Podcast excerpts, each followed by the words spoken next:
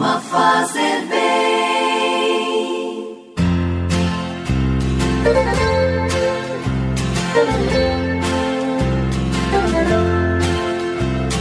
Orar costuma fazer bem.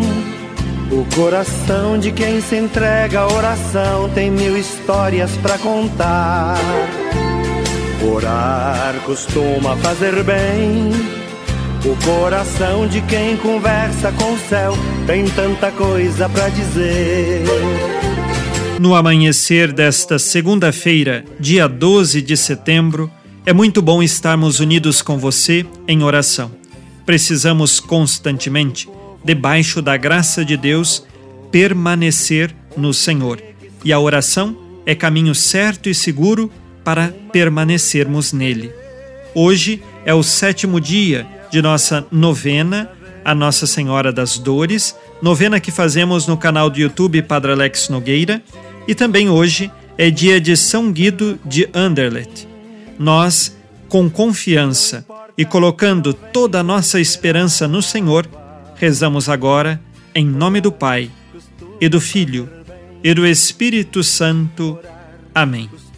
Que o Deus da esperança, que nos cumula de toda alegria e paz em nossa fé, pela ação do Espírito Santo, esteja sempre convosco. Bendito seja Deus que nos reuniu no amor de Cristo. E assim, unidos e fundamentados no amor de Cristo, ouçamos com atenção o Evangelho desta segunda-feira. Não importa se não vem como esperava, orar costuma fazer bem. Evangelho de Jesus Cristo segundo Lucas, capítulo 7, versículos de 1 a 10. Naquele tempo, quando acabou de falar ao povo que o escutava, Jesus entrou em Cafarnaum. Havia lá um oficial romano que tinha um empregado a quem estimava muito e que estava doente à beira da morte. O oficial ouviu falar de Jesus e enviou alguns anciãos dos judeus para pedirem que Jesus viesse salvar seu empregado.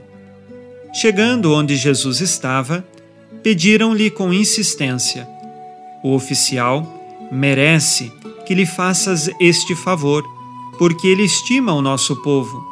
Ele até nos construiu uma sinagoga. Então Jesus pôs-se a caminho com eles. Porém, quando já estava perto da casa, o oficial mandou alguns amigos dizerem a Jesus: Senhor, não te incomodes, pois não sou digno de que entres em minha casa.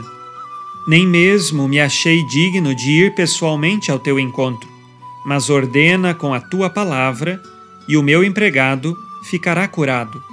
Eu também estou debaixo de autoridade, mas tenho soldados que obedecem às minhas ordens.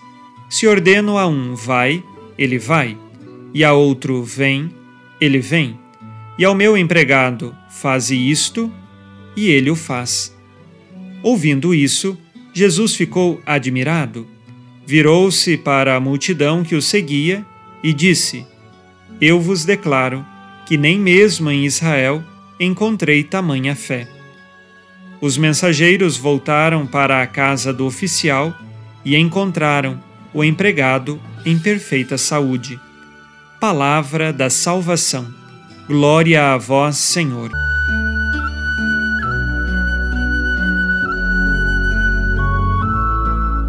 O oficial romano, neste evangelho que acabamos de ouvir, é alguém que não vem da fé judaica, ou seja, que em tese não acreditaria no Deus único, porque em Roma não havia o culto ao Deus verdadeiro que os judeus cultuavam, que é o nosso Deus. Assim, este oficial romano, ele acredita na pessoa de Jesus. Possivelmente, o seu coração encontrou o caminho da fé. E Jesus termina esse evangelho dizendo que nem em Israel encontrou tamanha fé como encontrou naquele oficial romano. Aqui percebemos então que a fé, ela não é exclusividade do povo de Israel, mas para todos os que creem na pessoa de Jesus. Este oficial romano tem tamanha fé na pessoa de Jesus que não considera digno que Jesus entre na sua casa.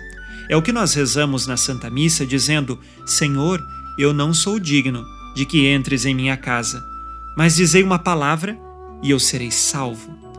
Esta é a frase daquele oficial que tem fé em Jesus e confia na força da palavra do Cristo e sabe que se Cristo disser, aquilo há de acontecer. Nós precisamos também crescer na nossa fé. É claro que, diante das tempestades e tribulações da vida, às vezes nós nos fixamos exclusivamente naquilo que está acontecendo, naquela tribulação. Mas é preciso levantar os olhos e olhar para o alto, e olhar para Cristo e ver nele a esperança. O oficial romano olhou para Jesus e confiou nele. Nós também precisamos olhar para Cristo e confiar nele e saber que, embora o mundo possa estar caindo sobre os nossos ombros, nós confiamos em Deus e levantamos os nossos olhos a Deus. Os judeus, quando costumavam fazer orações, elevavam os olhos para o céu, recordando então que confiam em Deus, que o auxílio está em Deus, e é isto que nós devemos fazer: confiarmos em Jesus, como confiou aquele oficial romano, e assim aquele empregado do oficial fora curado. Nós confiamos em Cristo. Embora as curas que desejamos talvez não aconteçam, porque nos mistérios da providência de Deus Ele sabe o que é melhor para a salvação de nossas almas, nós continuamos firmes e fiéis em Cristo Jesus, porque Ele é o caminho de nossa salvação. Nós agora, neste dia, vamos pedir a Deus que nos ilumine com o seu Espírito Santo e que nos conceda a fortaleza da fé. Rezemos.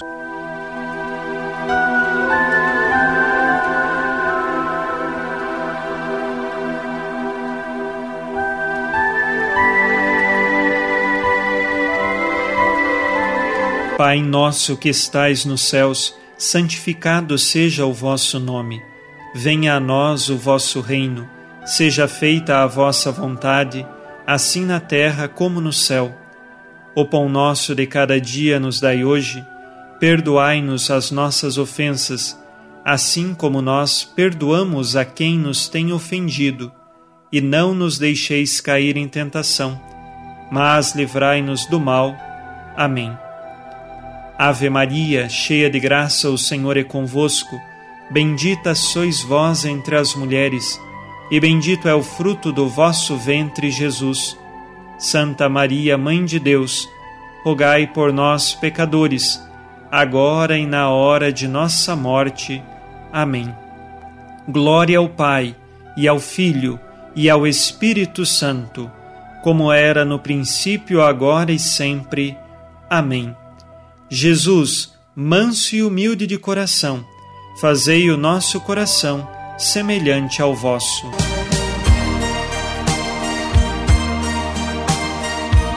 O Senhor esteja convosco, Ele está no meio de nós. A nossa proteção está no nome do Senhor, que fez o céu e a terra.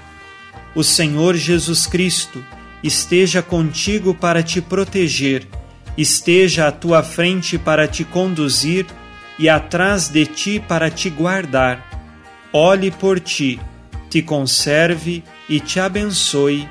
Amém. E a bênção de Deus Todo-Poderoso, Pai e Filho e Espírito Santo, desça sobre vós e permaneça para sempre. Amém. Nesta segunda-feira, fique na paz e na alegria que vem de Jesus. Abençoado dia a você e sua família. Abençoa, Senhor, as famílias. Amém. Abençoa, Senhor, a minha também.